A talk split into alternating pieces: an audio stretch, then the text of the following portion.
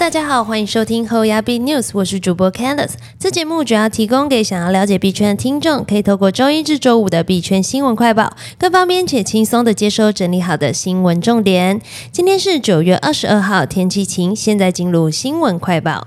首先，第一则新闻，Fed 在升息三码，市场重挫，ETH 一度暴跌十三 percent。彭博表示，比特币正处于极度折扣行情。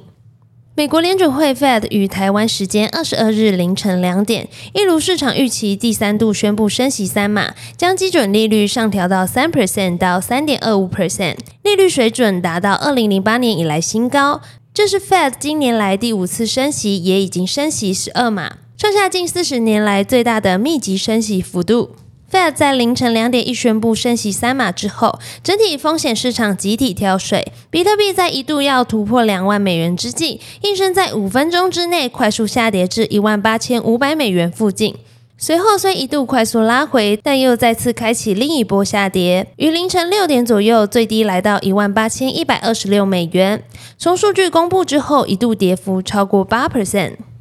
接下来看下一则新闻，赵长鹏 CZ 表示，比特币跌价是好事，要考虑区块链用户增加量。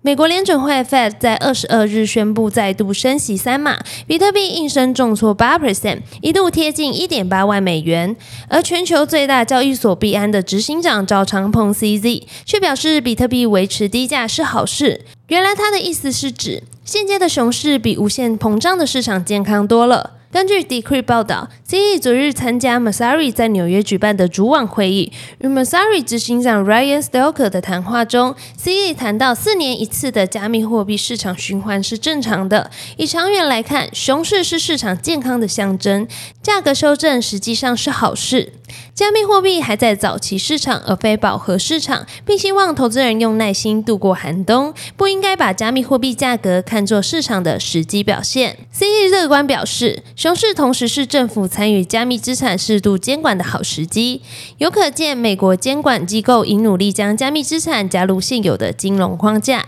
但在 C E 看来，政府应该把加密资产规划为一种全新的资产类别，单纯将其归于证券或者商品都不恰当。他举例表示，当监管机构审视这个行业时，他们起初会借鉴已经存在的东西，把银行、证券交易所那套用来加密行业，但他们会发现这是一部汽车，而不是一匹马，没有办法在上面放马鞍。当然，会有一些加密货币和证券类似，也可能与商品类似，或是与交易货币类似，但比特币偏偏三者皆是。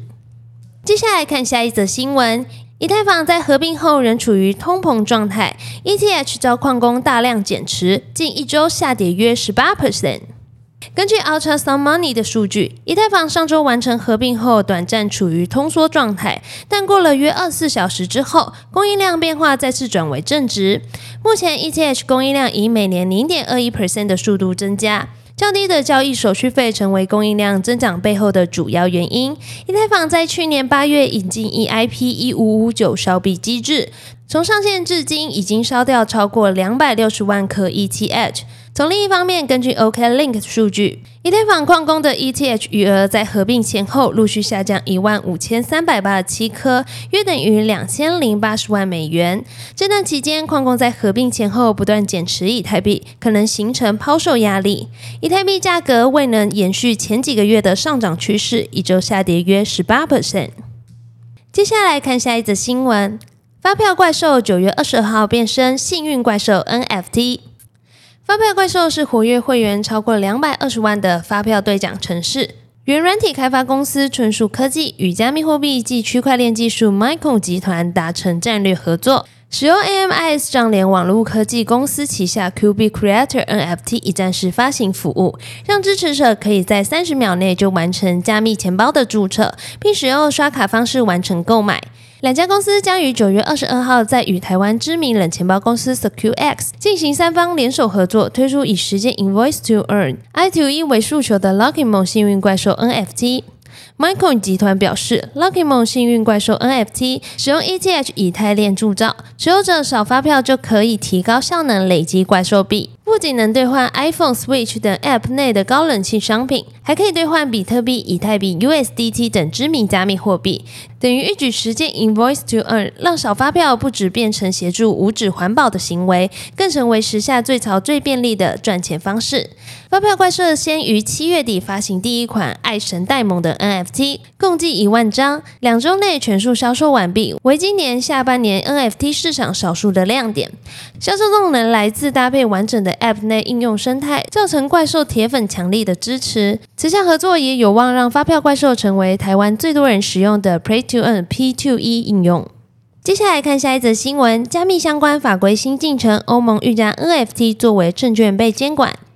多位法律界人士表示，欧盟拟确定于二零二四年生效的加密资产市场 （MICA） 立法草案，很可能会将 NFT 作为证券被监管。根据肯塔基大学法学教授 Brian Fire 的说法，该立法的措辞相当于欧盟将无聊猿、赛博朋克和 Doodles 等主要蓝筹 NFT 收藏品标记为证券。如果欧盟开始将蓝筹 NFT 集合归类为证券，，Fire 认为对美国监管机构的影响将是不可避免的。今天的新闻快报就到这边结束了。若听众有任何国内外新闻或消息，希望我们帮忙阅读，可以在下方留言分享。感谢你收听今天的 HoYa B News，我是 Candice，我们明天空中再见，拜拜。